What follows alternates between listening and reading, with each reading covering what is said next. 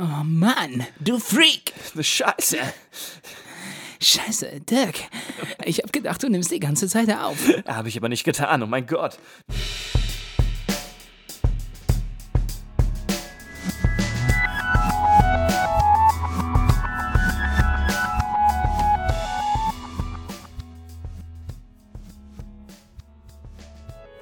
Macht denn die Begrüßung diesmal? Hallo, herzlich willkommen zu Folge 38 von dir bringe ich noch was bei. Ich wollte euch noch mal kurz erklären, worum es hier geht. Um was geht's denn noch? Also Ja, Tim ja. und Dirk sitzen mir hier auch so halbwegs gegenüber. Dirk in Hamburg über ja? Hangout und Tim ist auch da. Ich bin im gleichen Zimmer. Hm? es geht halt in unserem Podcast darum, dass wir immer so ein, generelles Thema haben und wir recherchieren dann ein- jeweils ein so drei Themen genau. dazu, die uns da ja, irgendwie richtig. Genau, passend erscheinen. genau. Und wenn wir das abgefrühstückt haben, erzählen wir uns Ja, noch so drei Sachen. Hm. die wir letzte Woche gelernt haben. Ja, und dann gibt es noch die besonderen Topics unter Dirks bestes Dirks Land der Welt. Hannas, Ja, Hassbeitrag und? Genau. Tims Ja, Tipps. ich tippe da auch manchmal auch Lotto. Das heutige Thema war Reanimation. Hm. Seid ihr vorbereitet, Jungs? Ja. Ja, doch. ja, können wir anfangen, ne? Können wir anfangen? Können wir starten. Ja, hallo und herzlich willkommen zur neuen Folge. Ich noch was bei. Super erklärt. Reanimation. Boah, also ich habe lange überlegt, ob ich das ansprechen möchte oder ob ich über, über was Computermäßiges, also über die Animation spreche. Habe es dann aber gelassen. Ich möchte heute darüber sprechen, dass man manchmal den Tod eines Menschen herbeiführt, absichtlich, um ihm damit das Leben zu retten. Yay! Wow. Das ist, ja, Okay. das klingt schon äußerst dramatisch, wenn man das so zusammenfasst. Und traumatisch und vielleicht. Ist auch. auch ein ganz klein bisschen also dramatisch, aber halt auch ein bisschen polemisch. Aber es fasst die Grundidee ganz gut zusammen. Ich möchte nämlich heute gerne über ein Verfahren sprechen, das nennt sich Emergency Preservation and Resuscitation auf Englisch oder ins Deutsche übersetzt Notfallkonservierung und Wiederbelebung. Oder manchmal auch Flaps künstlicher Scheintod. Das ist so cool. Künstler. Das ist ja Das ist Künst, künstlicher cool. Scheintod. Das klingt so Ja. doppelte Verneinung. Ja, das ist auch ein bisschen komisch. Also im Deutschen mit diesem Scheintod ist eigentlich keine korrekte Übersetzung, weil der Scheintod meint ja, dass man jemand fälschlicherweise für, Für tot, tot erklärt, hält, obwohl das genau. nicht ist.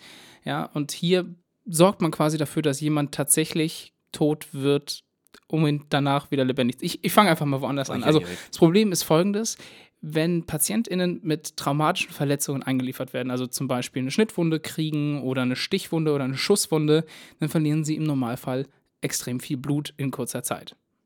Und der Blutverlust führt schon nach kurzer Zeit dazu, dass eben wichtige Organe nicht mehr richtig mit Sauerstoff versorgt werden können. Und dann kommt es zum Beispiel zum Herzstillstand. Und spätestens nach fünf Minuten, wenn das Gehirn zum Beispiel keinen Sauerstoff mehr bekommt, dann gibt das irreparable, schwerwiegende Schäden im Gehirn. Oh, und machen die, la- lassen sie das Herz dann stehen, damit es nicht rauspulsiert, das Blut? Nee. Aber, also, Nee. vielleicht, Nee, machen sie nicht. nee, machen, machen sie nicht. Also, das Ganze passiert einfach so schnell, dass man quasi zeitlich keine Chance hat, überhaupt zu operieren, um Ja. zum Beispiel dafür zu sorgen, dass eben nicht Die Wunden geschlossen werden und genau so. die Wunden geschlossen werden oder dass eben schon so viel Sauerstoff verloren ist, dass schon irreparable Schäden passieren.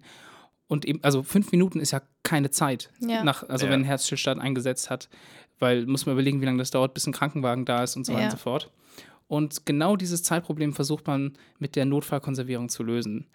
Und zwar, was man tut, ist, man versetzt die Person, die halt eben verletzt ist, so schnell wie möglich in ein Künstliches in, Koma? Nee, in einen Zustand, in dem der Körper fast nichts mehr verbraucht. Und zwar macht man das so, indem man fast das gesamte Blut abpumpt und es durch eiskalte Kochsalzlösung ersetzt. Wirklich? Ja, also du Oha. lässt quasi wirklich eiskalte Kochsalzlösung durch den Körper. Das kühlt den Körper auf etwa 15 Grad Celsius ab. Nein. Das hat zur Folge, dass der gesamte Körper, also eben die Arbeit minimiert, die Atmung setzt aus, das Herz schlägt gar nicht mehr und die Hirnaktivität geht fast auf Null zurück. Das heißt, die Person wäre in diesem Zustand klinisch tot. Ja. Und das wird absichtlich herbeigeführt und zwar super schnell. Aber klinisch tot ist man doch erst, wenn die Hirnaktivität null ist und nicht fast null. nee, äh, klinisch tot ist man relativ schnell. Ach so, ja, Hirntod ist man nur, wenn Genau. null. Ja, okay. Genau, und selbst da muss man aufpassen, ich habe das mal nochmal gelesen, es geht darum, dass das Hirn nicht mehr irreversibel, also Ja. das, genau, dass das Hirn irreversibel geschädigt Ja, ist. So. dass man es quasi nicht mehr wach kriegt. Genau. Ja. Also darum geht es. Allerdings, also wie gesagt, klinisch gesehen wäre man tot. Allerdings, dadurch brauchen die ganzen Zellen super wenig Sauerstoff. Das Gehirn braucht super wenig Sauerstoff. Und es geht deswegen nicht so schnell kaputt. Also die Zellen gehen nicht so schnell kaputt. Und das, das heißt, man verlängert den Zeitraum, in dem ein Mensch operiert werden kann, von fünf Minuten auf ganze zwei Stunden. Aber warte mal, das Gehirn geht nicht kaputt, weil es so kalt ist. Genau. Also Okay. die Zellen an sich brauchen normalerweise Sauerstoff, um Ja. ihre Arbeit Ja, ja, und quasi. Zellteilung und, und alles so. Mögliche. Und diese ganzen Prozesse werden extrem runtergefahren und passieren halt nur noch minimal langsam oder fast gar nicht mehr. Ja, okay. Und das heißt, dass die Schädigung, die passiert, weil die Zellen die Stoffe haben wollen, aber nicht bekommen, halt auch verlangsamt wird. Aber wie kann denn der Mensch überhaupt noch, also wie kann denn da überhaupt noch Zellaktivität sein, wenn kein Blut mehr in dem Menschen ist? Das Naja, die Zellen versuchen das die ganze Zeit. Das ist ja das Problem. Die, der Körper versucht ja weiterzuleben und weiterzuarbeiten und bekommt aber die Stoffe nicht, die er braucht. Und Aha. dann gehen die Zellen kaputt. Ja, eben. Aber jetzt geht es ja auch nicht, weil der Körper ist ja voll mit Eiswasser. Naja, das sorgt dafür, dass die Zellen nicht mehr, nicht mehr so schnell arbeiten. Das heißt, die versuchen schon noch quasi Arbeit zu machen, Aber in Slow-Mo. aber sehr, sehr, sehr langsam. Und komplett Ah. ausgeblutet ist der Mensch ja dann wahrscheinlich auch nicht, ne? Weil wenn da komplett gar kein Blut mehr im, Syst also im Körper wäre, dann könnten ja auch die Zellen auch, glaube ich, gar nicht arbeiten. Nee, oder? genau, also das Ding ist ja auch, dass Nur diese Salzlösung. Ja, genau. ersetzt, ne? Genau, also das, die Salzlösung sorgt ja auch dafür, dass, dass quasi die Organe nicht, dadurch nicht sofort kaputt gehen, dass die Zellen nicht austrocknen. Ja. Da sind auch Sachen drin, also äh, das, dieses angereichert mit gewissen Ja. Stoffen. Ich glaube, da ist- wird auch Zucker und so zugesetzt. Ja, das ist ein bisschen stimmt. komplizierter und ist auch noch äh, aktuelle Forschung, dass das besser gemacht Ah, wird. Okay, okay, okay. Ja. Aber das heißt, der Patient oder die Patientin ist eben voll mit Kochsalzlösung. Dann hat man zwei Stunden Zeit, diese, diese PatientInnen zu behandeln und dann wird das gereinigte Blut, also es wird nochmal gefiltert und vermutlich dann auch mit, mit Sauerstoff angereichert und solche Sachen, wird dann wieder in den Körper geleitet und der Körper wird langsam aufgewärmt. Mhm. Und ganz zuletzt, weil das Herz hat ja auch aufgehört zu schlagen, wird der Patient reanimiert tatsächlich. also Mhm, krass. das Herz wird wieder in Gang gesetzt. Freaking hell. Das ist also, Und das Ganze klingt irgendwie logisch, aber halt auch ultra Ja, abgefahren. mega riskant halt auch. Also, es, also erstmal so viel Blut aus dem Körper rauszulassen, um dann was zu machen, Ja. um dann später wieder. Oh ja, oh ja, okay. Und jetzt kommen wir zum wichtigsten Teil. Funktioniert es überhaupt? nee, das Denn das funktioniert Ganze, nicht. das Ganze wurde schon sehr erfolgreich an Hunden und an Schweinen getestet und durchgeführt. Und im Winter des vergangenen Jahres wurde die Technik freigegeben und wird in Baltimore, also in den Vereinigten Staaten, für Notfälle tatsächlich erlaubt. Das ist eine Studie, die dort läuft. Das heißt, also das sind ganz besondere Notfälle, bei denen das gemacht werden Ja. kann. Das, und zwar bedeutet das, PatientInnen werden eingeliefert, die sowieso schon extrem viel Blut verloren haben. Das Herz muss schon aufgehört haben zu Mhm. Klar. schlagen. Oh je. Ja. Und die Wahrscheinlichkeit, dass der Patient oder die Patientin überlebt, müssen bei nicht dürfen nicht höher als 5% sein mit den Mitteln, die normalerweise Ja. zur Verfügung stehen. Ja, Ah, okay, das, Sinn. Das sind die Voraussetzungen. sozusagen das letzte Mittel, sozusagen. Also der, die, die Wahrscheinlichkeit, Genau. dass. Ultima Ratio, Genau, ja. richtig. Ja. Genau, das waren so die, naja, die, die Spielregeln, damit das überhaupt an Mhm. Menschen durchgeführt werden durfte. Und das Ganze wird aber gemacht und ist auch schon passiert. Allerdings sind das auch die Spielregeln dieser Studie und die ärztlichen Bestimmungen, dass die Ergebnisse bisher noch nicht präsentiert werden Ah, dürfen. das heißt, wir wissen noch gar Wir nicht, ob es nicht. funktioniert Genau. nicht bei Menschen. ja, also das heißt, man, man weiß Ah, sicher, so viel Hype. Ja. Oh, Man weiß, es wurden bereits Menschen behandelt, man weiß aber nicht, ob sie überlebt haben und ob es Folgeschäden gibt. Mhm. Man geht aber davon aus, weil diese Studie immer noch läuft, so viel weiß man, dass es nicht horribly wrong Ja. sein kann. Ne? Ja. Also wenn das jetzt krass gewesen wäre und kein, also kei- überhaupt keinen Erfolg gegeben hätte, dann hätte man die Studie wahrscheinlich schon abgebrochen. Und naja, Ende des Jahres wird ein Paper veröffentlicht. Und dann hoffen wir hoffentlich Ergebnisse. Ich hoffe, dass ich das mitbekomme und dann auch hier erzählen kann. Aber dass Kälte hilft, ist schon länger bekannt. Es Ja, gibt ja zum Beispiel auch einen ganz bekannten Fall von einer schwedischen Ärztin, Anna Barenholm, hieß sie, glaube ich, oder Bagenholm, ich kann es nicht genau sagen. Und die ist 1999, ist sie in Eiswasser gefallen und lag 80 Minuten in eiskaltem Wasser, davon mindestens 40 o- mit Herzstillstand. Mhm. 40 Minuten, das muss man sich mal überlegen, ne? ja. Äh, weil normalerweise, wie gesagt, nach fünf Minuten ist normalerweise Schicht im Schacht, was Gehirn und irreparable Schäden angeht. Und die wurde ins Krankenhaus gebracht, das Blut wurde erwärmt und sie wurde über mehrere Tage quasi wieder Aufgetaut. aufgetaut sozusagen. und die ist ohne bleibende Schäden komplett wieder am Leben. Ja. ist abgefahren. Ja, man wird, es wird ja auch schon so gemacht, dass PatientInnen runtergekühlt werden bei Operationen. Ja. Genau. Ja. Also das kannst da- du bei das- InfarktpatientInnen. Genau. Ja. Also alles, was so mit, also was mit hohem Blutverlust zu tun hat oder mit Arbeiten am Herz, Ja. da wird, werden die dann auf eine kalte Unterlage gelegt, zum Beispiel. Ja, Und genau. so, was ganz interessant ist, weil bei regulären Operationen werden die auf warme Unterlagen gelegt, weil der Körper halt auskühlt und so. die Leute einfach scheiße frieren, wenn sie aufwachen. Ja.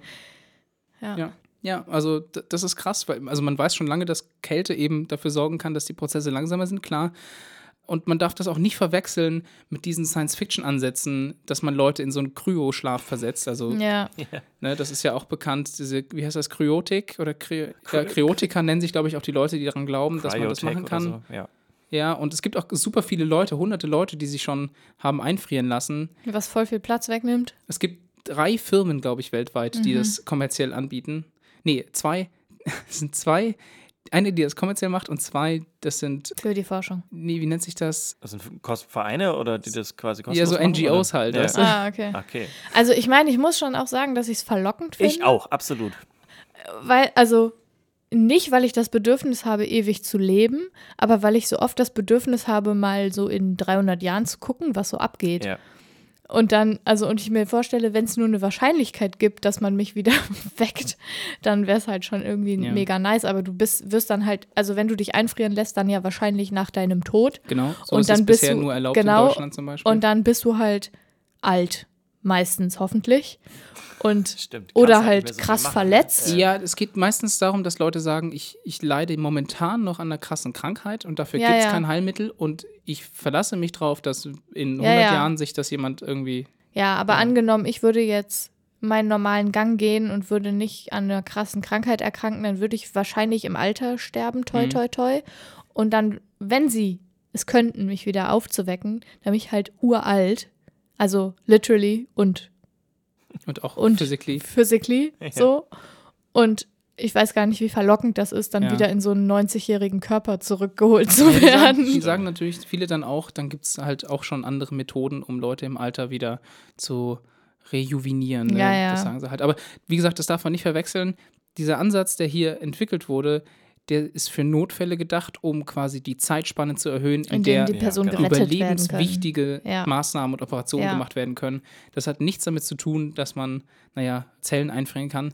Was ja übrigens tatsächlich auch geht, ne? Also man kann Zellen einfrieren. Ganz bekanntes Beispiel sind Eizellen. Genau, also wollte ich gerade sagen. Und man auch schon geteilte Eizellen. Man kann ja Embryonen einfrieren. Mhm. Aber je größer die Zelle und je mehr Inhalt die Zelle Klar, hat, je umso komplexer schwieriger die ist es. Zelle, desto. Und deswegen ist das zum Beispiel mit Organen schon schwer genug, weil Organe bestehen aus verschiedenen Zellen, die haben verschiedene Gefrierpunkte. Ge- genau, die Zellen das dürfen nicht ist halt- kaputt gehen, das genau, ist ja das Ding, es ja. darf sich kein Eis bilden. genau. Äh, dann gibt es auch so besondere Maßnahmen, äh, dass wenn man wieder Blut in Zellen lässt, dass das plötzlich die Zellen kaputt macht. Das ist Ja. auch ein bekanntes Phänomen, was da passiert.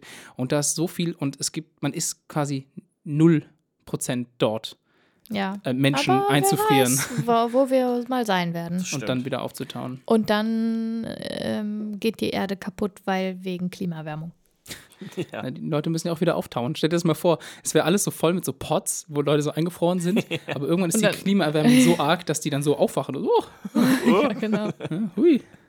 Ja, Ja, also, aber also ich meine, das hat ja auch einige moralische Hinkefüße. total. Vor allen Dingen, also ich meine, es wird jetzt ja nur erlaubt, wenn der Herzstillstand schon da ist. Genau. Aber überlegt mal, wenn es funktioniert und dann wird das extended und dann kann man auch sagen, die Leute würden eh einen Herzstillstand bekommen zu einer Wahrscheinlichkeit von 95 Prozent. Naja, dann führen wir den mal herbei und legen die in Eis und Ja. dann so. Mhm. Also, und dann wird es schon wieder viel schwieriger. Ja, Also weil du aktiv du genau, quasi daran beteiligt genau, bist, den jemandes. Menschen quasi zu Ja. töten, in. Anführungsstrichen. Genau, also da ist noch viel, viel Weg zu gehen und ich bin mal Ja. gespannt. Ich bin auch vor allem gespannt einfach, wie die Ergebnisse jetzt aussehen Voll. dieses Jahr. Ich habe auch auf die Webseite geguckt, ich habe auch das Paper angelesen. Ist natürlich super schwer zu, zu verstehen als Ja. Laie, so der ich nun mal bin. Aber ich bin gespannt.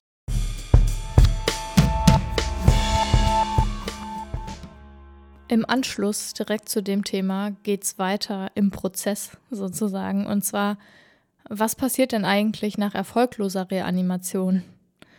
Und das ist ja dann logisch der Tod. Ja. Und nachdem dann eine Sterbeurkunde ausgestellt wurde und der Tod beim Standesamt gemeldet wurde, was man innerhalb Ja. von drei Tagen machen muss, sonst gibt es ein ganz kurz drüber lachen, weil Sterbeurkunde, weißt du, das klingt so wie so ein Achievement. Herzlichen Glückwunsch, Sie sind gestorben. Es ist wirklich ein Achievement, weil das wird nur ausgestellt, wenn es keine Auffälligkeiten beim Tod Hm. gab oder die Ermittlungen dann irgendwann mal abgeschlossen wurden, falls es irgendwie Ja. Eine Selbsttötung war oder ein Gewaltverbrechen oder so. Naja, und dann werden die Menschen halt irgendwann beerdigt oder verbrannt. Oder aquamiert oder aquamated oder auf Deutsch akalisch hydroliert. What? Warte mal, haben, ist, das, ist uns das nicht irgendwie letzte Woche oder vor ein paar Tagen über den Weg Ja, gelaufen? wir haben Hi Ho Kids geguckt und Ja. über eine Bestatterin und die hat erzählt, dass es eine dritte Form der Bestattung sozusagen gibt Ja. und zwar Aquamation. Genau, irgendwie in Wasser aufgelöst Genau, werden. oder und da, sowas. genau, und da dachte ich mir so, das muss ich mir jetzt mal genauer angucken. Ja, cool. Nice. Okay, cool. Und zwar wird der Körper in einen Druckbehälter aus Edelstahl gepackt und zwar bei Temperaturen von 150 bis 160 Grad Celsius und in eine konzentrierte Kalilauge gelegt und binnen weniger Stunden, zwei bis drei Stunden, komplett zersetzt. Der Be- Behälter steht dabei unter Druck, um ein Sieden der Lauge zu verhindern und die erhöhte Temperatur beschleunigt einfach die Hydrolyseprozesse, also die Verseifung der Körperfette und die Proteolyse, was auch immer das ist. Aber irgendeine Zersetzung Von halt. Protein vielleicht? Genau, wahrscheinlich. Und abgesehen von eventuellen Metall- und Keramikimplantaten, die halt Ja, mal so klar. im Laufe des Lebens in so einem Körper landen können, zum Beispiel Hüftprothesen oder so, bleiben dabei nur eine braune Flüssigkeit sowie Knochenreste, so Calciumphosphat übrig. Mhm. Und das, die Konsistenz von dieser braunen Flüssigkeit ist wie Motoröl. ja, okay.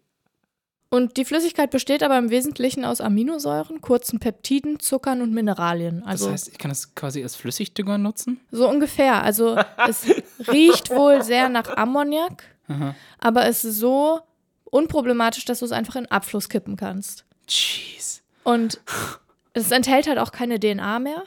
Also da die durch diese alkalische Lösung, die so hochkonzentriert ist, zersetzt wird. Und die resultierende Flüssigkeit ist halt mikrobiologisch steril und kann eben einfach über den Abfluss entsorgt werden. abgefahren. Aber die Knochen hat man halt noch, so die paar Knochenreste. Ja, so ein paar feste Knochenbestandteile bleiben halt meistens und die können einfach getrocknet werden, gemahlen werden. Es ist so rein weiße, sterile Asche, wie bei der Feuerbestattung Ja. halt auch. Und dann können die Verwandten bzw. die TierbesitzerInnen diese Knochenreste halt in eine Urne packen oder was auch Mhm. immer. So, und es gibt, also es klingt ja so ein bisschen wie so nach so einer Mafia-Methode, ne? Ja, also so wie so ein einfach Leute verschwinden zu lassen. Ja. Also das dauert ja nicht lange, du packst sie einfach in so einen Behälter, erhältst den, pass- packst da eine Lauge rein, ciao. Ja. Mensch nicht mehr da. Und oder Körper nicht mehr da. Und es gibt natürlich religiöse, moralische Kritik, also hauptsächlich katholische Kritik, weil man die Menschen dann einfach in den Abfluss kippt und das ist natürlich absolut Das macht man wirklich? Naja, Ja. kippen kann, oder? Ich hätte jetzt auch gedacht, so, du kriegst da so eine Colaflasche mit, da ist dann Nein, irgendwie dein Onkel nein. Fred drin oder so. Nee, nee, die werden wirklich einfach weggekippt. Also, ach du, äh, dann. Und- Ui, ui, ui.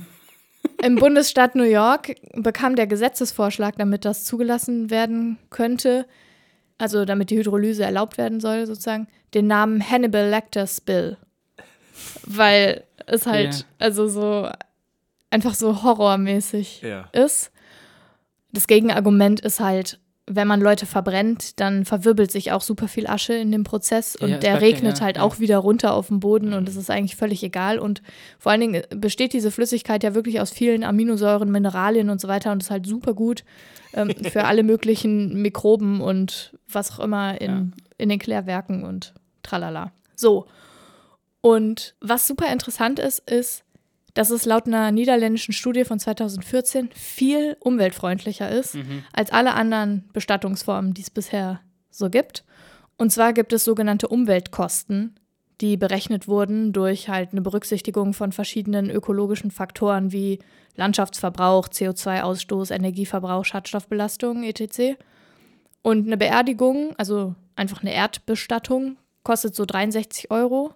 Umweltkosten Nur so sozusagen. wenig? Ich hätte sogar gedacht mehr. Eine Kremierung 48 Euro Krass. und eine alkalische Hydrolyse 2,50 Euro.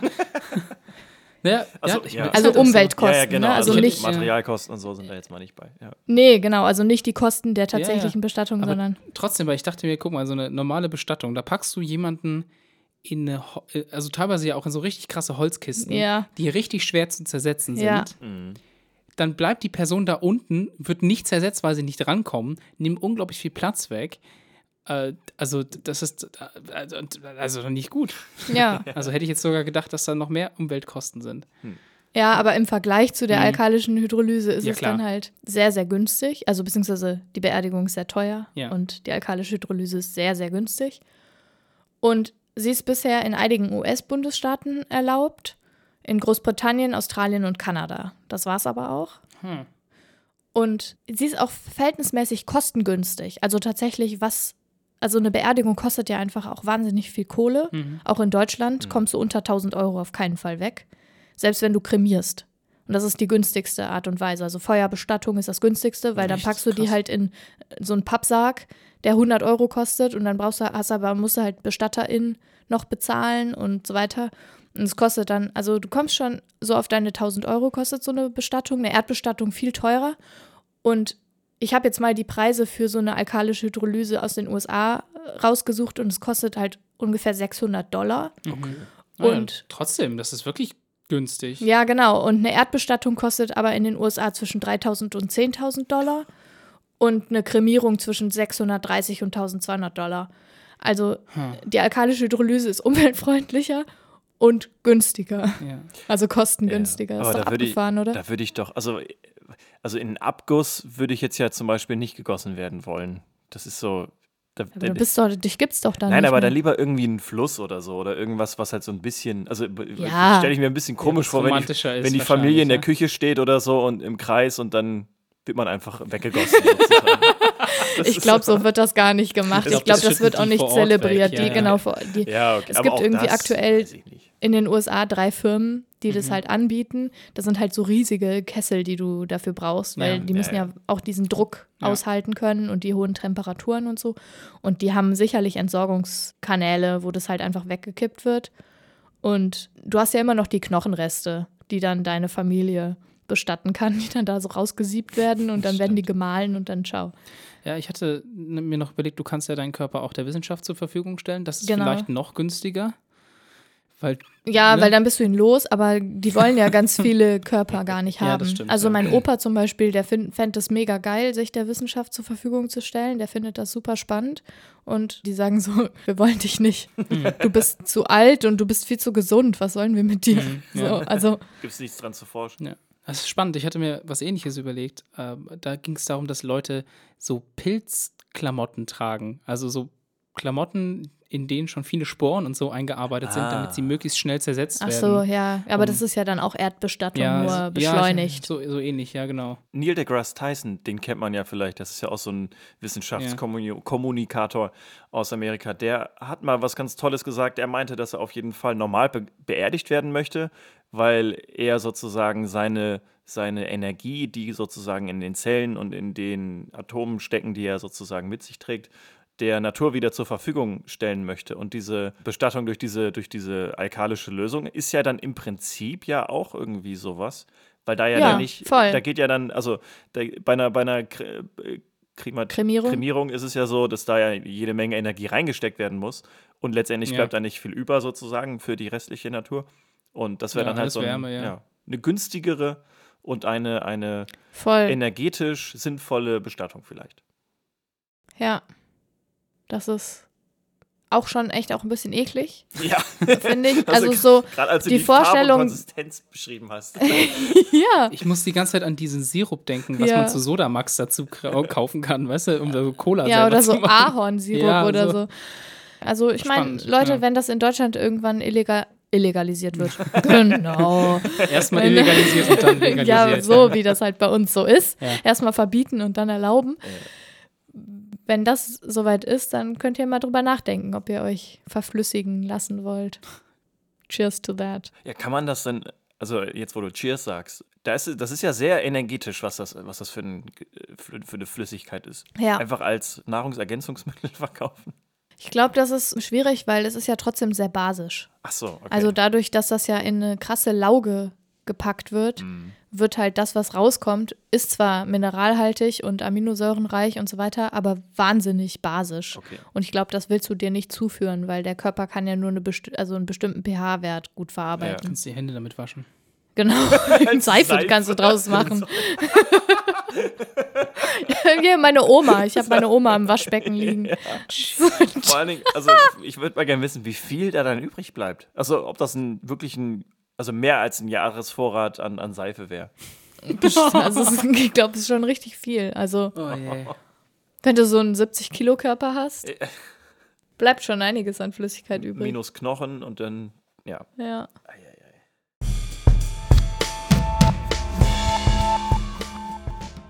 Ja, ich musste erstmal überlegen, was man alles so reanimieren kann. Also, ja, Menschenleben oder Menschen kann man irgendwie reanimieren. Äh, Filme, also König der Löwen auf Disney Plus wurde reanimiert. Ja. Stimmt. Aber das ist halt auch irgendwie langweilig. Dann dachte ich, okay, könnte man vielleicht erzählen, wie man einem Auto irgendwie Starthilfe geben kann, weil ich das gerne wissen würde und auch vielleicht anderen teilen würde. Aber auch das ist halt irgendwie so ein bisschen langweilig. Deswegen habe ich mir überlegt, wie man Planeten wiederbeleben kann. Ah, Ja, das ist spannend. und zwar Das, weil das ist ja gar nicht, gar nicht was, was so weit weg liegt, eventuell in kosmischen Skalen für uns. Ja, in kosmischen Skalen ist es sogar recht nah, weil der Ja. Mars ist so ein klassisches Beispiel für einen Planeten, den man halt vielleicht wiederbeleben kann, indem man da zum Beispiel wieder eine Atmosphäre schaffen würde. Und darum Mhm. soll es heute gehen. Oh, ich habe richtig lang gebraucht. Wirklich? Ja, Okay, ich weiß gar nicht warum. Okay, ich bin bei euch. okay. Anna ist jetzt auch da. Also, am besten ist es ja immer erstmal zu erfahren, wie ein Körper oder halt irgendwas gestorben ist, um zu erfahren, wie man es auch wiederbeleben kann. So, und beim Mars ist es so, dass der gestorben ist, indem er einfach sozusagen seine Atmosphäre langsam verloren hat. Ihm ist also eigentlich einfach so die Luft ausgegangen. Oh. Und zwar gehen WissenschaftlerInnen davon aus, dass das sogenannte Sputtering daran schuld ist. Das Sputtering erklärt sich so, dass die Sonne ja regelmäßig halt Photonen ausstößt. Und diese Photonen stoßen dann auf eine Atmosphäre eines Planeten. Und wenn diese Photonen dann ein Molekül treffen und ein Elektron loslösen, dann wird dieses Molekül halt zu einem Ion. Ein Ion an sich macht eigentlich nicht viel, aber wenn ein Magnetfeld in der Nähe ist, dann drehen sich diese Ionen um dieses Magnetfeld. So, und praktischerweise erzeugt die Sonne ein riesiges Magnetfeld, das halt von Sonnenstürmen getragen wird. Und Sonnenstürme sind halt nichts anderes außer ein, eine riesige Welle an, an Photonen und halt die damit schwingende, das damit, das damit, das damit mitschwingende Magnetfeld. So, zurück zu diesen Ionen. Diese Ionen können dann überall gegen andere Moleküle stoßen und einige dieser Moleküle können dann dadurch ins Weltraum geschleudert werden oder gesputtert werden. Das heißt, die Ione stoßen Moleküle an und die Moleküle verlassen dann einfach die Atmosphäre und ja, verschwinden im Weltraum sozusagen. Und so kann es halt über Milliarden von Jahren passieren, dass die Atmosphäre eines Planeten ja einfach ausdünnt oder, oder, oder äh, Mhm. ja, einfach weniger wird. Und man geht halt auch davon aus, dass vor Milliarden von Jahren halt diese Sonnenstürme noch deutlich extremer waren, als sie jetzt halt irgendwie sind, sodass halt es in der Vergangenheit irgendwann halt passiert sein kann, dass halt da dann die Atmosphäre so sehr verkleinert wurde, dass sie halt jetzt einfach fast gar nicht mehr da ist. So, wie kann man jetzt aber diese Atmosphäre wieder zurückholen? Die NASA geht davon aus, dass ein ausreichend starkes magnetisches Schild, der in den Weltraum geschossen wird, als Ersatz für die verlorene Magnetosphäre des Mars dienen könnte und dem Planeten die Möglichkeit geben könnte, seine eigene Atmosphäre auf natürliche Weise wiederherzustellen.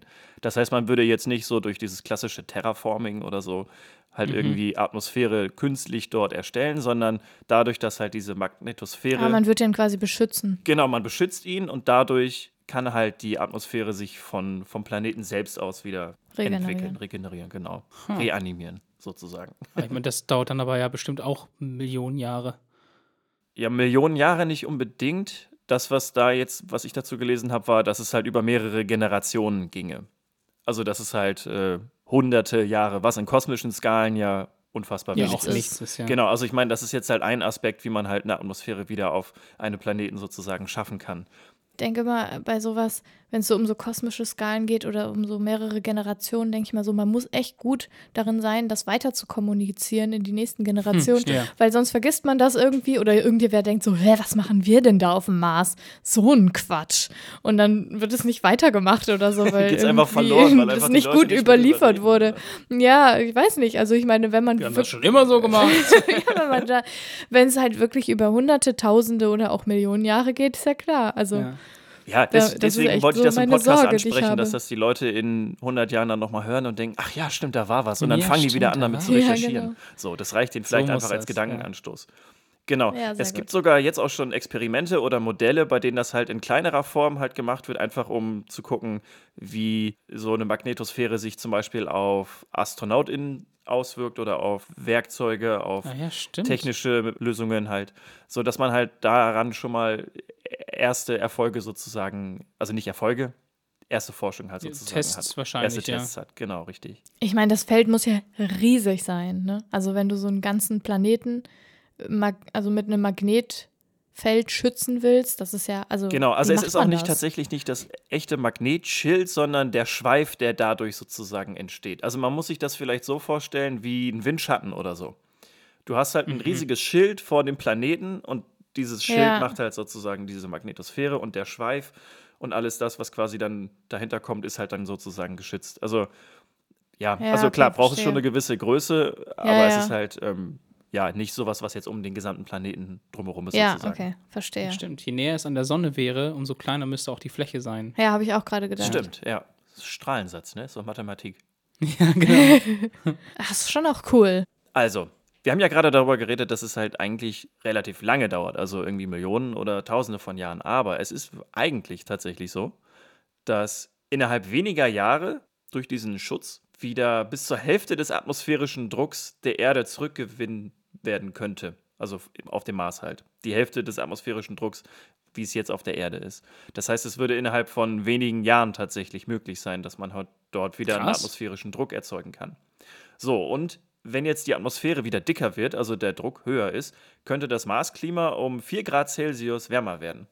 Das würde ausreichen, um Kohlendioxideis über der nördlichen Polkappe des Mars zu schmelzen. Und durch das Schmelzen des Kohlendioxid würde halt Kohlenstoff sozusagen freigesetzt werden. Und dadurch würde sich sozusagen ein kleiner Treibhauseffekt einstellen. Damit würde dann wieder die Wärme generell auf dem Mars erhöht werden und das Eis, was halt Wasser ist, würde halt ausschmelzen und somit hätte man dann auch zusätzlich zur Atmosphäre wieder flüssiges Wasser, was ja auch ein sehr, sehr wichtiger An- Bestandteil für Leben Nice. ist. So, und dann hätten wir, wenn wir das alles so gemacht haben, den Mars reanimiert. Dann könnten wir da hin. Und dann können wir da hin und dann können wir da Sachen pflanzen und dann können wir da wohnen. quatschen. Genau, Ja, und nee, ganz das natürlich, ganz, ganz natürlich. Können uns endlich die Kanäle angucken, über die wir schon mal gesprochen Und haben. dann haben wir einen politischen Konflikt mit der Ja. Erde und die Erde so, "Poh, wir machen jetzt euren, euer Magnetschild jetzt wieder weg und dann könnt ihr Zack. gucken, wie ihr innerhalb von den nächsten 100 Millionen oder Jahren. tausenden Millionen Jahren verreckt, weil eure Atmosphäre schwindet. Aber dann würde, daran habe ich, hab ich, hab ich auch schon gedacht, aber dann ist doch, also dann haben wir ja wieder Atmosphäre auf dem Mars. Und dann müssten ja, ja, aber erst. die die Atmos- driftet doch dann wieder weg. ja, aber dann, Nee, die Atmosphäre, die bleibt ja nicht. Die, was, das, was die Atmosphäre auf der Erde schützt, ist ja der Kern. Dadurch, dass wir einen rotierenden Erdkern haben, haben wir ein Magnetfeld das um die stimmt, Erde. tatsächlich, ja, richtig. Ja, genau. Und wenn wir halt dieses Magnetschild nicht mehr hätten, Ja. dann Hasta la vista, Marci. Ja. Dann hätten wir nur Also noch eine halt, ganz kurze Zeit dann, ja. Stimmt. naja, Ein paar, ja, ein paar Millionen. also Jahre. im, im Ein paar Millionen Jahren ist das. Skalen, kurze Zeit. Aber halt, dann Das würde es ja halt- wieder einfach also sich ausdünnen. Das so ist wie ja ganz halt auch. politisch interessant. Wenn man jetzt tatsächlich sagt, okay, man würde jetzt Ja, den, Mars, ja. den Mars bevölkern und hätte dann so ein Schild und wer will denn jetzt drohen? Also wenn jetzt, wenn jetzt irgendwie die Erde sagt, okay, wir, wir nehmen das Schild weg, dann sagen ja die Leute auf dem Mars, ja, ist uns doch egal, oder weil es halt einfach in den nächsten Millionen Jahren sozusagen dann, Die bauen ein eigenes. bis dahin hast du dann wieder komplett was anderes. Genau, richtig, dann baust du halt ein eigenes. Also da irgendwie, das ist eine ganz verzögerte Reaktion. Die auf dem Mars sagen dann, wir schubsen die Sonne an und dann kommt die ganz nah zu euch. Und dann sterbt ihr auf der Erde. So nämlich. So. okay.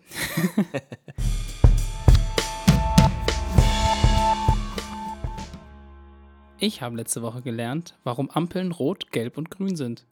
Das Ganze kommt nämlich ursprünglich aus dem Bereich des Zugverkehrs. Und zwar aus den 1800er Jahren, wo die Farben eben Signale gegeben haben, ob man den Zug verlangsamen soll, stoppen soll oder ob man freie Fahrt hat. Und warum die Farben genommen wurden? Naja, rot ist eigentlich relativ schnell klar, Alarm. weil rot ist schon immer eine Gefahrfarbe, hat man schon immer mit Gefahr Mhm. assoziiert. Zusätzlich weiß man inzwischen auch, dass Rot die längste Wellenlänge hat auf dem Farbenspektrum. Das heißt, man kann Rot über weite Distanzen besser sehen, Mhm. sodass man quasi auch mehr Zeit hat, wenn man im Zug fährt, zu ja. reagieren. Und man hat damals aber weißes Licht benutzt, um freie Fahrt äh, zu kennzeichnen und grünes Licht, um zu sagen, hier sei mal ein bisschen vorsichtig. Also das war anders, als wir es damals hatten. Jetzt kann man sich aber überlegen, es ging nur so lange gut, bis zum ersten Mal die Farbfilter, die man benutzt hat, um aus dem weißen Licht grünes und rotes Licht zu machen, kaputt gegangen sind. Das heißt, wenn die kaputt gewesen sind oder abgefallen sind oder Löcher hatten oder so, hast du weißes Licht gesehen, statt einer Warnung oder einem Stopp. Und weißes Licht hieß ja immer freie Fahrt. Gib mal ruhig ein Ach bisschen du Gummi. Scheiße, ja. Und das war natürlich ein bisschen blöd. Ah, und daraus hat sich dann die Reihenfolge entwickelt, oben, unten, also oben, Mitte, unten. Damit man wusste, dass wenn es nur oben Nee. weiß leuchtet, dann weiß man trotzdem, dass man stoppen muss, zum Beispiel. Das, nee, das, das kam später überhaupt, diese, diese Okay. Reihenfolge mit den Ampeln, die wir so kennen. Man hat Weiß erstmal gänzlich eliminiert als Farbe, Okay. das, was ja auch sinnvoll ist. Man hat dafür aber Gelb hinzugefügt als Vorsicht und Grün als Go. Das war einfach, das hat Okay. man sich so gedacht. Ja, aber wenn da die Farbfilter kaputt gehen, hat man doch trotzdem das gleiche Problem. äh, nee, weil es nichts gibt, was dir sagt, r- renn Ach einfach so, voll los. ach so, weil weiß nicht. Weil, Genau. Okay, verstehe. Ne? Also, das heißt, immer wenn irgendwas kaputt ist, weißt du, oh, ich muss mal vorsichtig ja, ja, sein. okay, verstehe. Ja. Und das hat man dann später angefangen auch für Kutschen zu übernehmen, weil zum Beispiel in London zu der Zeit dann anfingen die Kutschen äh, ja, im Verkehr aktiv zu sein. Und am 10. Dezember, was für ein schönes Datum, da habe ich nämlich Geburtstag, aber nicht 1868, da wurde die erste Gaslampe, Ampel aufgestellt und die ist aber nach kurzer Zeit schon explodiert. Das war die Geschichte der ersten Ampel, dann ist sie da auch wieder weg gewesen. Und die erste Geschichte. elektronische, die erste elektrische Ampel der Welt wurde 1914 in Cleveland, also Vereinigten Staaten von Amerika, installiert, damals nur mit Rot und Grün. Und ein Polizist pfiff dann mit der Pfeife, um zu sagen, so, jetzt wechselt es gleich und dann ging es weiter. Das Ganze war natürlich auch noch mechanisch. Und das dreifarbige System, so wie wir es heute kennen, wurde erst 1920 eingeführt. Und das hat dann noch ein bisschen gedauert, bis es dann auch so automatisierte Abläufe gab, wie wir sie auch kennen. Nur konnte man damals hupen, wenn die Ampel rot wurde, obwohl es keinen Verkehr gab. Und dann wurden die quasi nochmal geändert, weil damals einfach noch so wenig naja, auf den Straßen los war. Das kann man sich heute gar nicht mehr vorstellen. Aber das ist das, woher unsere Ampeln kommen. Also unsere Ampelfarben. Das ist auch so, dass das erst, wie gesagt, erst in Amerika kam und Europa hat dann relativ schnell gesamteuropäisch gesagt, wir, wir möchten gleiche, einheitliche Regeln für die Ampeln Da haben. macht eine Norm halt auch so richtig Sinn, ne? Oder halt eine Verordnung. Ja. Das ist halt so wie blöd, Ja. wenn das, wenn du in ein anderes Land fährst und du hast komplett andere Ampeln. Und, ja. Ja. Aber du musst auch überlegen, am Anfang gab es halt so wenige Autos, da hat sich niemand so richtig dafür interessiert. Da hast du es gemacht wie, keine Ahnung, wenn ein paar Leute Fahrrad auf einem Parkplatz fahren. Ja. Arrangierst dich schon irgendwie. Aber als dann das Ford-Modell, was war das Ford-Modell T, glaube ich, T1 dieses ganz so? bekannte, T. ja, Also. als das kam, ist, der- ist der Markt ja überrannt worden plötzlich von diesen Autos und es gab so viele Verkehrstote in den Staaten, weil einfach alles ungeregelt äh, ablief und dann hat man eben möglichst schnell Ampeln gebraucht. Ja, ich finde das interessant, weil es gibt natürlich immer noch Länder, in denen sich nicht an Ampeln gehalten wird, obwohl Ja. es Ampeln gibt. Und als ich das erste, erste Mal in Ecuador war, dachte ich mir auch so, ah, okay, praktisch Zebrastreifen hier mit Ampel und du wirst trotzdem über den Haufen gefahren als Fußgängerin. Das ist, hat sich dann drei Jahre später war es schon wieder ganz anders. Aber als ich das erste Mal da war, war es echt krass und der, die Stärkere gewinnt halt. Wer am lautesten hupt und am penetrantesten darf halt fahren. Egal, Mhm. was die Ampel sagt, ist total verrückt. Also, aber auch einfach, weil es keine Exekutive gab, die durchgegriffen hat. Also, Ja, ist ja klar, wenn es keine Bußgeldregelungen gibt und das niemand ahndet, dann werden die Leute halt. Ja dann nutzen sie Lülülü. ihre, ja, Es- aus, was sie können. Auf YouTube gibt es ganz interessante Videos von oder aus Paris von 1890 oder so, die halt so ein bisschen ja, von, vom Tempo her angepasst wurden, sodass es halt quasi für uns normal wirkt und halt auch ein HD-Upscaling sozusagen, dass die Qualität richtig Ja. gut ist.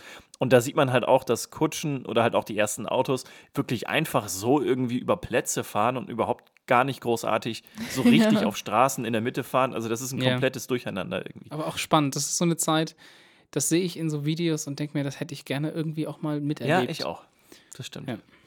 Aber es ist halt auch schon spannend, ne, dass wir einfach alle diese abstrakte Norm mittlerweile kennen.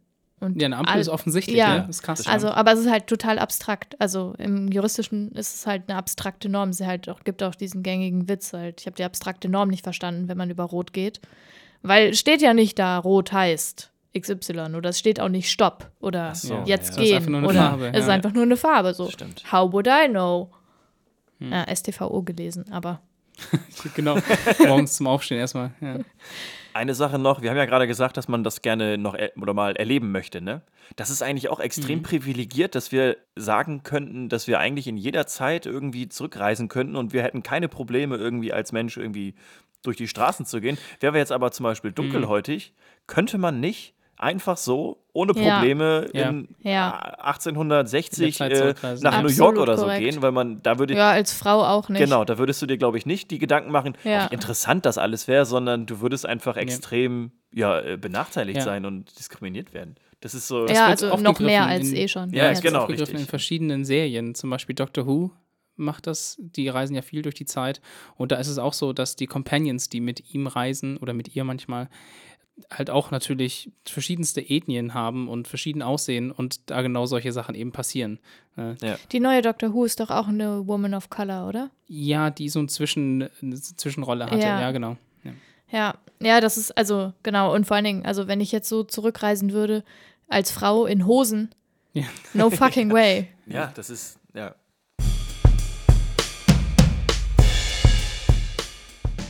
Ich habe letzte Woche gelernt, wie Straßen zu ihren Namen kommen. Da gelten nämlich äh, besondere Grundsätze. So, und die, die erzähle ich euch jetzt. Straßen, bin ich jetzt echt mal gespannt. Straßennamen sind erstmal generell auf Dauer ausgelegt. Das heißt, das sind halt Namen, die möglichst zeitlos sind. Sie sollen eindeutig sein. Das heißt, es darf jetzt zum Beispiel in einem Ort keine zwei Gartenstraßen geben, weil dann hättest du auch mit den Hausnummern irgendwie zweimal eine Ja. Gartenstraße 1 oder so. So, dann soll die Straßenbenennung noch verdeutlichen, um welche Art Straße es sich handeln könnte. Also es könnte ein Platz sein, eine Allee, Gasse oder Ufer oder so. So, das müssen wir uns merken, das wird später noch interessant. Dann gibt es noch so die Richtlinie oder so ein bisschen halt den Grundsatz, dass Straßen in einem Viertel oder in einem ja, eigenen Bereich sozusagen eine eigene Thematik haben könnten. Äh, In meinem Heimatort ist es zum Beispiel ein so ein kleines Viertel, was halt so ein bisschen nach Getreide zum Beispiel benannt wurde. Ja, bei mir waren es Vogelarten. Bei mir Berge aus dem Siebengebirge. Ach was, okay. Ja. Ja, das ist cool. Dann gibt es noch einen weiteren Grundsatz und zwar ist das derjenige, der halt das aussagt, in welche Richtung eine Straße geht. In Magdeburg gibt es Ja. ja zum Beispiel die Hallische Straße, die halt Richtung Halle führt. Halle! Genau. Dann gibt es noch Straßen, die nach bedeutenden Personen benannt wurden und diese Straßen sollen in der Regel halt auch irgendwelche bedeutenden Straßen sein. Also so eine Sackgasse zum Beispiel, die Konrad-Adenauer-Straße zu nennen. Als Beispiel einfach mal so, äh, wäre halt Ja. irgendwie ein bisschen schwierig so. Ja. Dann Ja, das ist ja auch noch eine große Problematik zurzeit, ne? Also, Ja. dass es so viele Nazi-Straßennamen zum Beispiel gibt. Ja, das ist auch hier in Münster so ein Ding.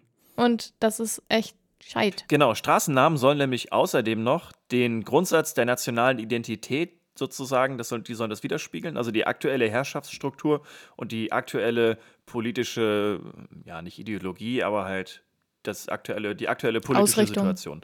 Ja. So, in der ehemaligen DDR gab es ja Unmengen an Straßen, die halt nach kommunistischen Persönlichkeiten benannt wurden.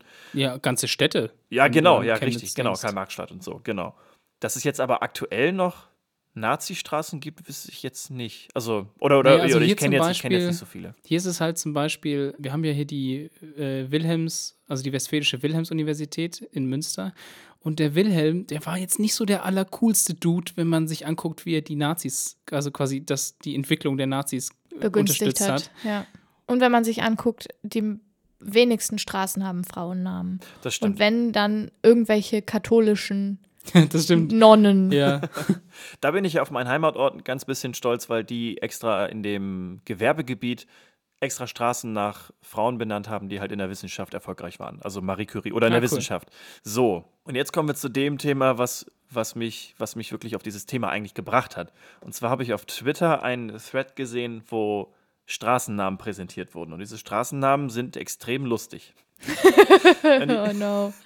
Und als ich die gelesen habe, also ich habe wirklich eine halbe Stunde oder so, nee, keine halbe Stunde, das wäre krank, aber weiß ich nicht. So, Lang genug. Ich habe mich lange damit beschäftigt und ich möchte euch jetzt hiermit nochmal die besten Beispiele prä präsen Straßenbenennung. präsentieren. So.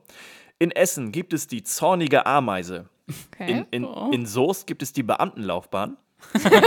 Auch eine gute Straße. Dann gibt es noch unter fetten Hennen die Okay. Tittentasterstraße, Was? Der Zeher Wille. Dann gibt es dann gibt's noch den Schlappen Pfad, also Schlapper Pfad, so heißt, die, heißt, der, heißt der Pfad. Seidenstrümpfchen gibt es auch noch als Weg. Oh. Der Prügelweg. Und nicht zuletzt, nicht zuletzt, der Feierabendweg. So, so, und ich frage mich jetzt, wie kommen diese Namen zustande? Also, wir kennen ja diese Grundsätze. Ja. Und also es gibt zwei Punkte, die wir uns ja gemerkt haben. Einerseits halt, welche Art der Straße, okay, so Pfad oder Straße, aber was ist jetzt zum Beispiel mit zorniger Ameise? Was ist das für eine Art von Straße? Ganz, ganz klein oder ein Kreisverkehr vielleicht, weil das eine Ameisenmühle ist. Ist mir jetzt eingefallen.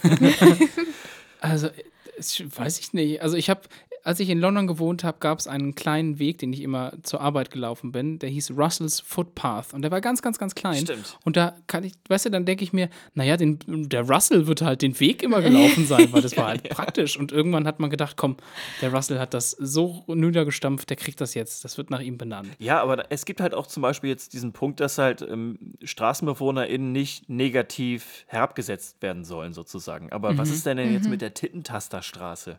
Sind das denn alles Tittentaster, die da wohnen? Oder wa was ist ein Tittentaster überhaupt? War das mal ein Beruf? Oder das ist so. Ja, ganz komisch. Ich krieg sofort so Rape-Vibes irgendwie. Ja, also es gab auch noch viel schlimmere Straßennamen und auch noch viel mehr. Aber als ich das gelesen habe, da habe ich mich richtig, richtig bei beömmelt. Die häufigsten Straßennamen sind übrigens. Also, ihr könnt, könnt ihr euch vorstellen, welche Straßen die Hauptstraße. Hauptstraße ist? Genau, Platz 1. Platz 2. Ra Rathausplatz, Nee. Was gibt's noch in jedem Ort eigentlich? Bäcker. Nee, eine Schule. Eine Kirche. Kirche. Ah, eine Schule, ja, Schulstraße. Schulstraße okay. Platz 2, dann Gartenstraße auf Platz 3, Bahnhofstraße auf Platz 4 und die Dorfstraße auf Platz 5. Warum eigentlich Gartenstraße? Ja, wieso? Vielleicht war das, Also haben wir hier auch um die Ecke. aber vielleicht aber- war das eine Straße, die sozusagen zum Garten hingewandt war, sozusagen. Ja. Also vielleicht gab es eine Straße, da waren Häuser dran und diese Häuser waren halt direkt an der Straße. Und auf der ja, anderen oder ein Seite waren Park halt diese hieß Gärten. damals halt Garten. Also es Ja. gibt ja so große ja, stimmt. Parks Gärten. wahrscheinlich dann. so, ja. Und das sind dann halt Parks, so öffentlich zugänglich. Ja, I don't know. Auf jeden Fall bekommen Straßen so ihren Namen und es gibt die lustigsten Straßennamen.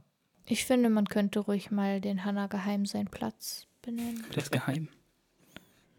Ja, Also, mega funny. Ich finde sowieso, eigentlich müsste man so Straßennamen einfach nochmal viel lustiger machen. Also, weiß ich nicht. Also klar, nach Persönlichkeiten ist irgendwie lame. Also, weiß ich nicht, ja. Ich Aber würde einfach- eine Straße so nennen. In, ich würde die Straße nennen, in dem Haus da vorne. und, und dann ist das halt in dem Haus da vorne zwölf. Es, gibt, es gab eine Straße, habe ich auch in meiner Recherche gesehen, die heißt Daheim. So, und dann wirst du gefragt, Oh. wo wohnst du denn? Ja, ich wohne daheim. Daheim 13. Daheim B. 13, genau. Ja, die Straßen.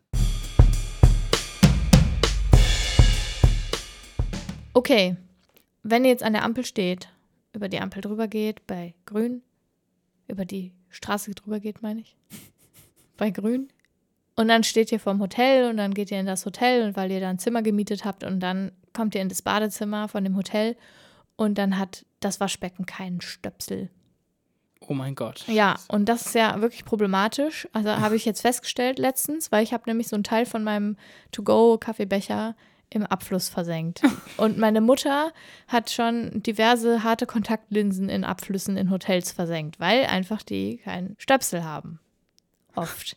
So, und jetzt habe ich einen kleinen Lifehack für euch. Den hast du letzte Woche gelernt. Den Ja. habe ich letzte Woche gelernt. Und zwar nehmt ihr einfach eine Plastiktüte, ein Stück Folie, was auch immer ihr gerade habt. Also kann auch irgendwie so ein, von so einem Hefter, so eine Klarsichtfolie sein oder so. Und dann legt ihr die einfach über, also ins Waschbecken und legt ein paar Münzen drauf und dann passt das. Ach was. Ja. Toll, oder? ja. Ich, ich würde es ich würd's gern der ausprobieren, Lifehack. aber das ist so, wenn die, was, was passiert, wenn die Münzen reinfallen? die Geht das? fallen da nicht Nee, rein. das ist ja stabil genug, die Tüte. ja. So, Da hast du vielleicht halt nicht mit voller Wasserwucht drauf oder so. ja. cool. Damit habe ich jetzt einfach nicht gerechnet. Ich bin Ja. Tada! So würde vielleicht auch mein Kaffeebecher noch funktionieren, hätte ich das mal vorher gewusst. Ja, aber macht man das denn? Also, wenn du jetzt irgendwie, wie du halt sagst, in ein Hotel gehst und dann irgendwie in deinem, in, in so einem Waschbecken dann halt was hast und so. Also, ich Naja, brauche wenn ja du nicht. Kontaktlinsen hast, dann würde ich da schon drauf achten. Sind ja Schweine teuer Ja, teilweise. ja, die ja, na klar, das stimmt. Ja. Ja, und mein Kaffeebecher. ja. Vielleicht, genau, da sollten wir jetzt ab sofort viel mehr drauf achten, einfach.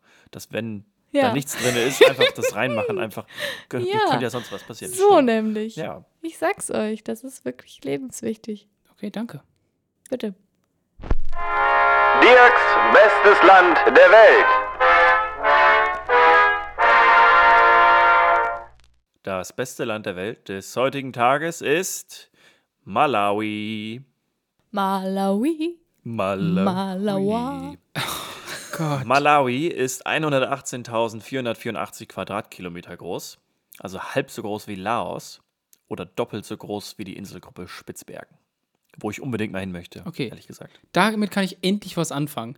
Weißt, ich bin die ganze Zeit wirklich verloren gerade. ich, ihr sagt, also ich bin da ganz ehrlich, Malawi, Malawi? keine Ahnung. Weißt du, also, Sagt, hast du schon mal gehört? hm, also ich glaube, ich habe davon gehört, aber ich habe keinen Plan. Mindestens in der Folge, als ich über Sambia gesprochen habe, glaube ich, weil Malawi nämlich an Sambia grenzt.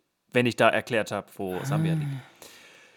Malawi hat 18.628.749 EinwohnerInnen und ist damit knapp größer als Kasachstan oder als die Metropolregion Dakar, also von Dakar. Dakar ist die Hauptstadt von Bangladesch, einem der dicht besiedelsten Länder der Welt. Die Hauptstadt von Malawi heißt Lilongwe und ist zugleich auch die größte Stadt mit 989.000 EinwohnerInnen. Malawi liegt im Osten des afrikanischen Kontinents, grenzt im Süden an Mosambik, im Westen an Sambia, über Sambia haben wir ja schon mal gesprochen, im Norden an Tansania, und so kann man das vielleicht ein bisschen besser zuordnen, Tansania kennt man vielleicht, und im Nordosten an den Malawisee. Der Malawisee ist der drittgrößte See Afrikas und der neuntgrößte See der Welt. So. Ah, okay. Jetzt, jetzt kann ich wirklich mehr damit anfangen, weil ich weiß immer, wo der Viktoriasee liegt. Ja.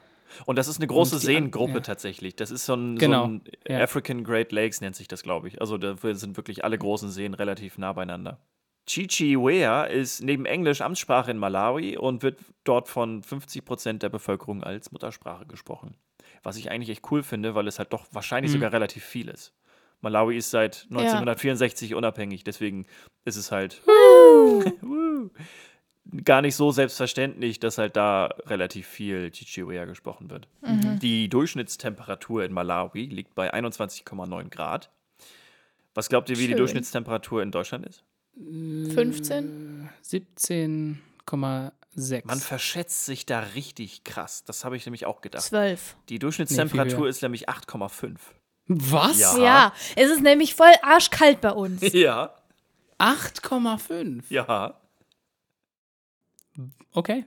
Ich So, habe auf jeden Fall und- was gelernt und, gerade. Und jetzt sag mir noch einmal, dass ich mich anstelle. Es ist so kalt in. Deutschland. Doch. Außer, außer wenn du dich irgendwo anstellst, um was Naja. zu bekommen. Also Nee, das ist aber die, in Deutschland die ist Jahresdurchschnittstemperatur, also Tag und Nacht über einen Zeitraum von 1961 bis 1990 wurde das, glaube ich, gemessen. Und es ist halt komplett ganz Deutschland einfach so. Also das ist halt, da ist Ja, auch aber viel Alpen dabei Klimaerwärmung. so. Wir sind Genau. bestimmt zwei Grad wärmer mittlerweile. Boah, das, das glaube ich nicht, so. aber ist auf jeden Fall wärmer. Also jetzt auch die letzten Monate, die waren ja jeweils immer die wärmsten seit der Wetteraufzeichnung. Also es kann tatsächlich Ja. schon sein. Und Hanna, kennst du die Jahresdurchschnittstemperatur von Ecuador? Ja, also ich, es gibt ja relativ kalte Regionen auch, aber die haben ja ein konstantes Wetter sozusagen. Ja. Ich würde mal so 18 Grad tippen. Auch 21,9. Ah ja, okay. Also ein aber bisschen ja, okay. aufgerundet, eigentlich 21,85 oder so, aber das ist mir aufgefallen und Ja, kann man sich vielleicht ja. ganz gut merken. Es ist so schön warm dort. Wollen wir dorthin gehen? Ja. Okay. So, Malawi war lange das einzige Land neben Dänemark, das eine Carlsberg-Brauerei hatte. Ha, Ja, witzig. abgefahren. Ursprünglich geht das darauf zurück, dass wohl ein dänischer Diplomat das heimische Bier, also das malawische Bier, halt nicht so toll fand und er dann einfach quasi verfügt hat, dass halt die nächste Brauerei äh, in Malawi halt gebaut wird. Ja. Smarter Dude. Naja, so, weiß ich nicht, rein wirtschaftlich macht es vielleicht nicht so viel Sinn. Also, das ist so, ich weiß nicht, wie groß der Bierabsatz tatsächlich in Malawi ist, jetzt im Vergleich zu Europa. Da wird ja immer sehr viel Bier getrunken. Das Nationalgericht ist Nsima. Das ist Maisbrei mit Fisch. Kann ich mir, also Maisbrei wird, glaube ich, in Afrika relativ viel gegessen. Ich kann mir da aber irgendwie so gar nichts drunter vorstellen. Also einfach nur so Oh, ich stelle mir das richtig gut vor. Mais einfach nur so gestampft. So, warum ist Malawi heute das beste Land der Welt? Das liegt an einem recht einmaligen Studiengang, den man in Malawi studieren kann. Und zwar Drohnenbau. Und zwar nicht diese Militärdrohnen, sondern halt zivile Drohnen. Es gibt Ach, wie nett. es gibt in Malawi nämlich die African Drone and Data Academy und die bildet junge Leute aus aus ganz Afrika im Fliegen und im Bauen von Drohnen. So, da wurden jetzt Cool. 26 Studenten und Studentinnen aufgenommen und das Land ist auch das erste weltweit, das eine extra dafür eine Flugzone eingerichtet hat, um Firmen halt zu erlauben, dort zu experimentieren. Und diese Firmen, die halt dort ansässig sind, unterstützen die African Drone and Data Academy, nutzen aber wirklich nur lokale Ressourcen. Also da kommt nie jemand aus den anderen Ländern sozusagen, um sich dort ausbilden zu lassen, sondern das ist halt sehr, sehr lokal. Und die nutzen halt die Drohnen, um Überschwemmungsgebiete zum Beispiel zu überwachen, also um zu gucken, wie jetzt sich zum Beispiel die Überschwemmungen verhalten und wo halt Gefahren herrschen könnten. Oder um Medikamente an entlegene Orte zu transportieren. Und das ist halt ja, auch das mega ja, das sinnvoll. wird ja auch immer größer, das Ding, ne? Also gerade in afrikanischen Ländern, wo einfach auch noch nicht so viel Verkehrsanbindung ist für bestimmte Teile. Da wird ja schon einiges mit Drohnen gemacht. Genau, richtig. Also Medikamente werden da transportiert oder irgendwelche Tests werden äh, verschickt und dann die Ergebnisse kommen dann auch wieder Ja. mit den Drohnen zurück. Also da sind, können wirklich äh, komplett entlegene Orte sehr gut erreicht werden, halt mit einer Drohne, wo halt natürlich jetzt nicht so viele und schwere Dinge natürlich dran geheftet werden können. Aber solche lebensnotwendigen Mittel wie Medikamente zu transportieren, ist mega sinnvoll. Und dass Malawi da Ja. weltweit so ein Vorreiter ist, ist ein Grund dafür, dass Malawi das beste Land der Welt ist. Ja, cool. Das ist, das ist cool. Das Ja. ist cool. Wobei ich mich auch immer frage, Leute, statt Drohnen hinzuschicken, könntet ihr euch auch einfach bemühen, das Land besser zu vernetzen. Also in manchen Gebieten geht das ja zum Beispiel nicht, wenn jetzt so Gebirge oder so, dass es ja manchmal wirklich richtig schwer ist, schwer hinzukommen. Ja. Und dann gibt es da Bevölkerungsgruppen, die ganz weit oben in den Bergen sind oder so. Aber also es gibt halt einfach Regierungen, die sich keine Mühe machen, Mhm. irgendwie Gelder zu investieren, um also Netzwerke zu bilden, Die- Straßennetze Die Frage und so ist weiter. halt, ob jetzt Straßennetzwerke zukünftig immer noch so super Relevant sinnvoll sind. sein. Wir haben ja alle in Deutschland überall irgendwie Festnetzanschlüsse und dort kommt Internet sozusagen aus der Buchse. Das hast du in Afrika zum Beispiel relativ wenig. Was in Afrika halt relativ gut ist, sind Mobilfunk. Also mobil, mobiles Internet ist dort Also halt sehr. Genau, Daten. richtig. Die kaufen sich halt keinen Computer, um Internetzugriff zu haben, sondern die kaufen sich halt ein Handy mit mobilen Daten sozusagen und können dann damit Zugriff auf, aufs Internet haben. Und genauso könnte ich mir vorstellen, dass so eine Vernetzung halt von schwer erreichbaren Gebieten halt im Endeffekt eigentlich vielleicht zu aufwendig oder zu teuer ist und auch nicht effizient ist und dass vielleicht so eine Lösung mit Drohnen zum Beispiel oder dann halt nochmal weiter gedacht irgendwie mit, mit so, keine Hubschraubern, aber halt Flug- so ja, Fluggeräten, die halt dann so, irgendwie ja. Dinger dann besser transportieren können. Ob das nicht vielleicht sinnvoller ist, indem man da einfach dann die primitivere Technologie Straße sozusagen ersetzt mit schon vorhandenen, neueren Technologien, die vielleicht sinnvoller sind. Ist, glaube Ja, aber wenn es zum Beispiel dann um so Versammlungsrecht zum Beispiel geht so, und ja. du eigentlich keine Möglichkeit hast, aus deinem Ort dort rechtzeitig hinzukommen, weil es einfach keine Anbindung gibt, dann hilft mir eine Drohne halt auch nicht, um mein politisches Versammlungsrecht geltend zu machen. klar. Nur mal ja, als ne, Beispiel. klar, okay, also, da ist es zum Beispiel schwer, das stimmt, ja. Also ich habe jetzt hauptsächlich Ja. einfach so an Lebensmittel gedacht. Oder Ja, Supplies Genau, gedacht. Außer man Ja. hat wirklich bald so, so Rufflugtaxen, weißt du? ja, das ist ja schon ganz cool. Das stimmt. Ja. Dann hast ja. Autonom auch noch. Und wie Sind geil wäre so- das denn, wenn Malawi da so ein Vorreiter wäre? Also so einfach, weil die da einfach gerade ausbilden und ja, das wäre cool. Hanna, ha, ha, ha. Hannas Hassbeitrag. mein Hassbeitrag heute ist ein juristischer Hassbeitrag. Denn der richtet sich an eine Gesetzeslücke, die wir haben. Und zwar geht es um eine Gesetzeslücke, die homosexuelle Pärchen betrifft. Und zwar haben wir ja mittlerweile die Ehe für alle seit 2017. Und die, die sich vorher gesetzlich verpartnert haben, sind halt immer noch in Lebenspartnerschaften und die anderen können halt jetzt nicht mehr Lebenspartnerschaften schließen, sondern heiraten so wie Heteropärchen halt auch. Und es gibt aber eine Sache, die sich als extrem problematisch schon immer dargestellt hat und auch immer noch als problematisch darstellt. Und zwar, wie ist das denn, wenn gleichgeschlechtliche Paare Kinder haben wollen? Es gab eine Gesetzesänderung für schwule Pärchen, dass Männer, die in einer Lebenspartnerschaft bzw. in einer Ehe leben, Kinder gleichzeitig adoptieren können. Das ging vorher nicht, das ging sozusagen nur nacheinander. Ach, ach, krass, das heißt, eine Person muss zuerst adoptieren. Genau, und dann Aha. konnte die andere Person, mittlerweile kann man sozusagen als Ehepaar Mhm, in die Familie. in die Familie ein Kind adoptieren. Das gleiche gilt natürlich für lesbische Paare auch, aber häufig ist es ja so, dass in lesbischen Partnerschaften eine Frau schwanger wird durch eine Samenspende oder durch ein privates Arrangement oder was auch immer. Und dann ist sie ja automatisch gesetzlicher Vormund für dieses werdende Kind. Und ihre Ehefrau hat vor der Geburt keinerlei Möglichkeiten, diese Mutterschaft anzuerkennen. Das heißt, diese andere Frau muss einen Adoptionsantrag stellen für dieses Kind und das dauert ewig. Und was dabei passiert, ist, dass sie die wirtschaftliche Lage prüfen, die psychische Stabilität der Familie, die kommen mit GutachterInnen in die Familie, gucken sich an, ist die Frau überhaupt in der Lage, dieses Kind zu adoptieren, also so mega krasser Scheiß, der halt bei normalen Eltern, also normalen in Anführungsstrichen, biologischen Eltern nie passiert, weil wenn du ein Kind kriegst, kriegst du ein Kind. In Heteropartnerschaften ist es halt auch so, dass der Mann, der in der Partnerschaft lebt, automatisch als Vater Ja. anerkannt wird, Ja. auch wenn er gar nicht der Erzeuger ist. Wenn, Der aktuell verheiratete Lebenspartner, ja, das Genau. habe ich auch irgendwo gelesen. Ja. Genau, das ist gesetzlich einfach so und das ist im Abstammungsgesetz Ja. festgelegt. Und der wird auch nicht geprüft. Das ist Nein, einfach das so, ist ja. einfach so. Und du kannst es halt sozusagen anfechten und sagen, ich bin gar nicht der Vater. Und dann kann jemand anderes sagen, hier, ich aber. So, aber das ist halt auch Ja. kompliziert. Also dann. Aber es gibt halt sozusagen von Gesetzes wegen, eigentlich ist halt der Ehemann Ja. der Vater, der Auch wenn das- gesetzliche genau, Vater auch wenn das des Kindes. Ist. Einfach, genau. weil er nachher die Familie bildet, dieses Genau. Kindes. Ja. Und die GesetzgeberInnen haben aber eben nicht vorgesehen, dass eine lesbische Familie eine Familie ist. Auf die Art und Weise.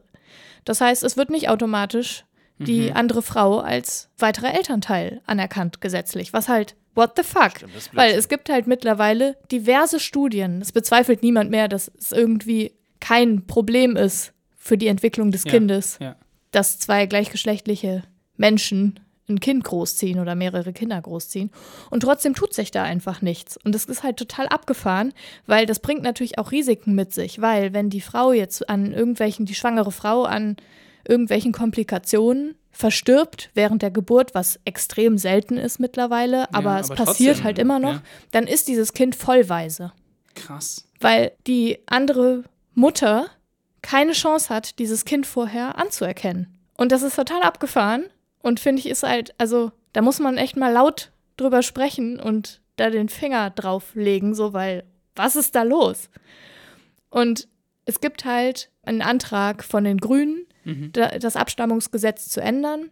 Der wurde schon 2018 gestellt und es passiert einfach seitdem nichts. Also der, das Bundesjustizministerium hat auch einen Entwurf zum Abstammungsrecht veröffentlicht. Das wurde aber jedoch stark kritisiert, weil es halt nicht weit genug ginge. Mhm.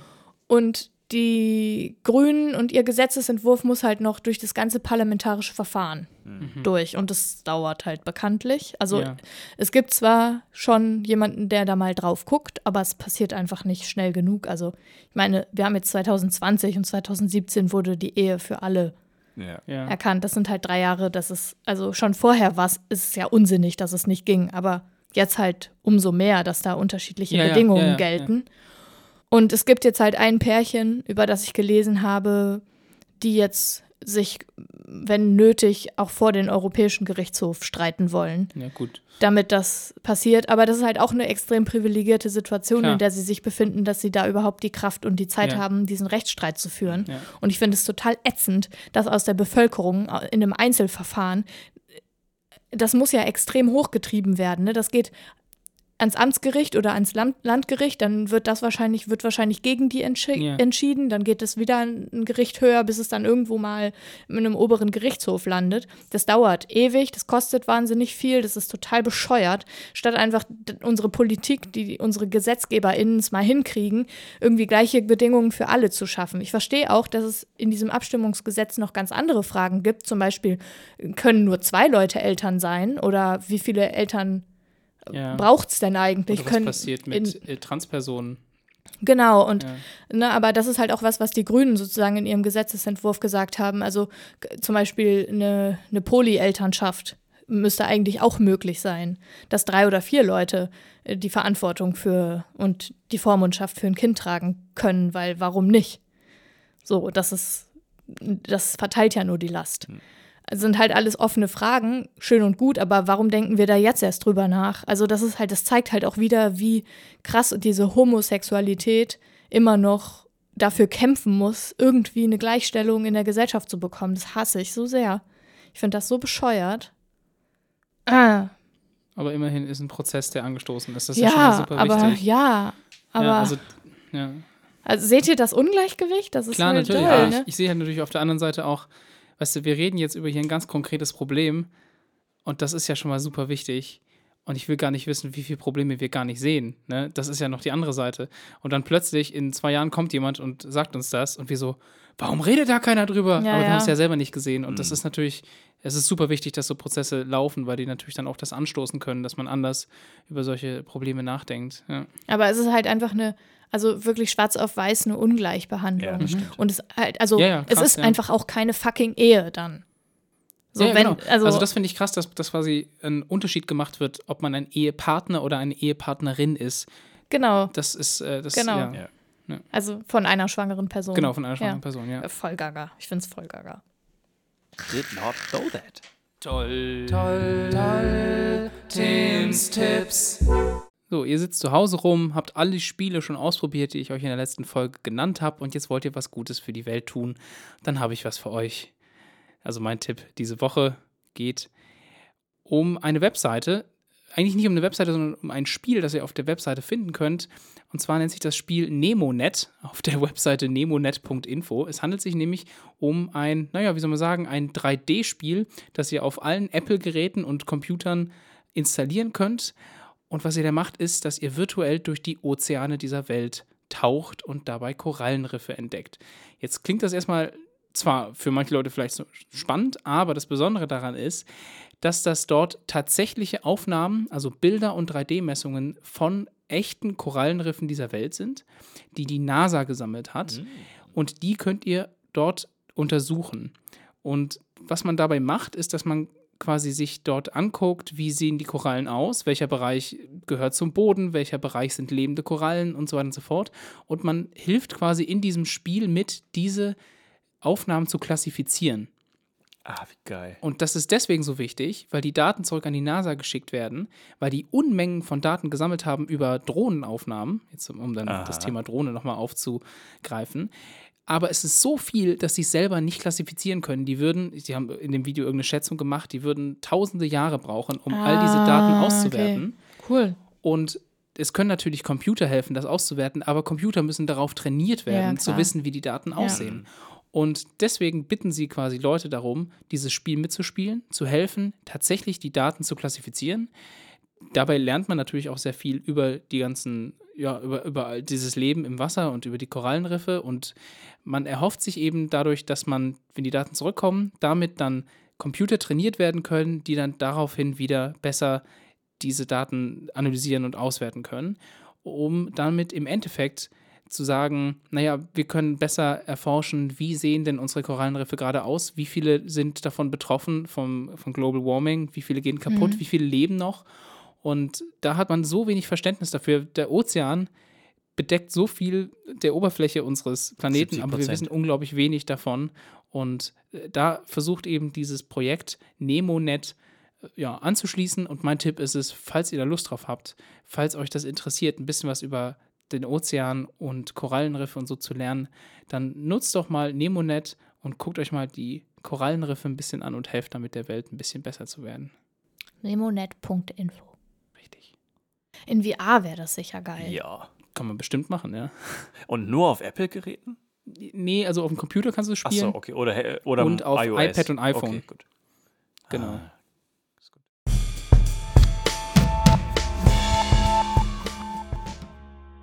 Ach du grüne Neune. Ah, Ist unser Thema für die nächste Folge. Schön, dass ihr es bis hierhin geschafft habt. Ja. Ach du grüne Neune. na, das ist Jetzt doch habt ihr also. bestimmt das Konzept auch verstanden, falls ihr es vorher nicht verstanden habt. Genau. Aber ich habe es am Anfang der Folge ja auch schon erklärt. Ach du grüne Neune. Jetzt habe ich es verstanden. Ach, du grüne Neune. Himmel. Ja, ihr merkt, womit ich hier immer mich rumschlagen muss. Ach du nee, du. grüne Das Neune. also. Ne, Schön, dass ihr es bis hierhin geschafft habt. Und also ich meine, es war nicht schwer, weil es war super spannend diesmal. Aber schaltet doch in zwei Wochen wieder ein und wenn ihr euch zwischendurch langweilt, dann hört doch einfach in die vorherigen Folgen, weil die sind auch alle ziemlich super. ja, alle, Du? alle cool. Tim, halt die Klappe. grüne Neune. Tschüss, Dirkie. Ciao, I Hannah. miss you, Dirkie. Miss you too. Tschüss, Dirkie Boy. Tschüss, Ciao. Anni. Bye. Ach du grüne Neune. Fuck you.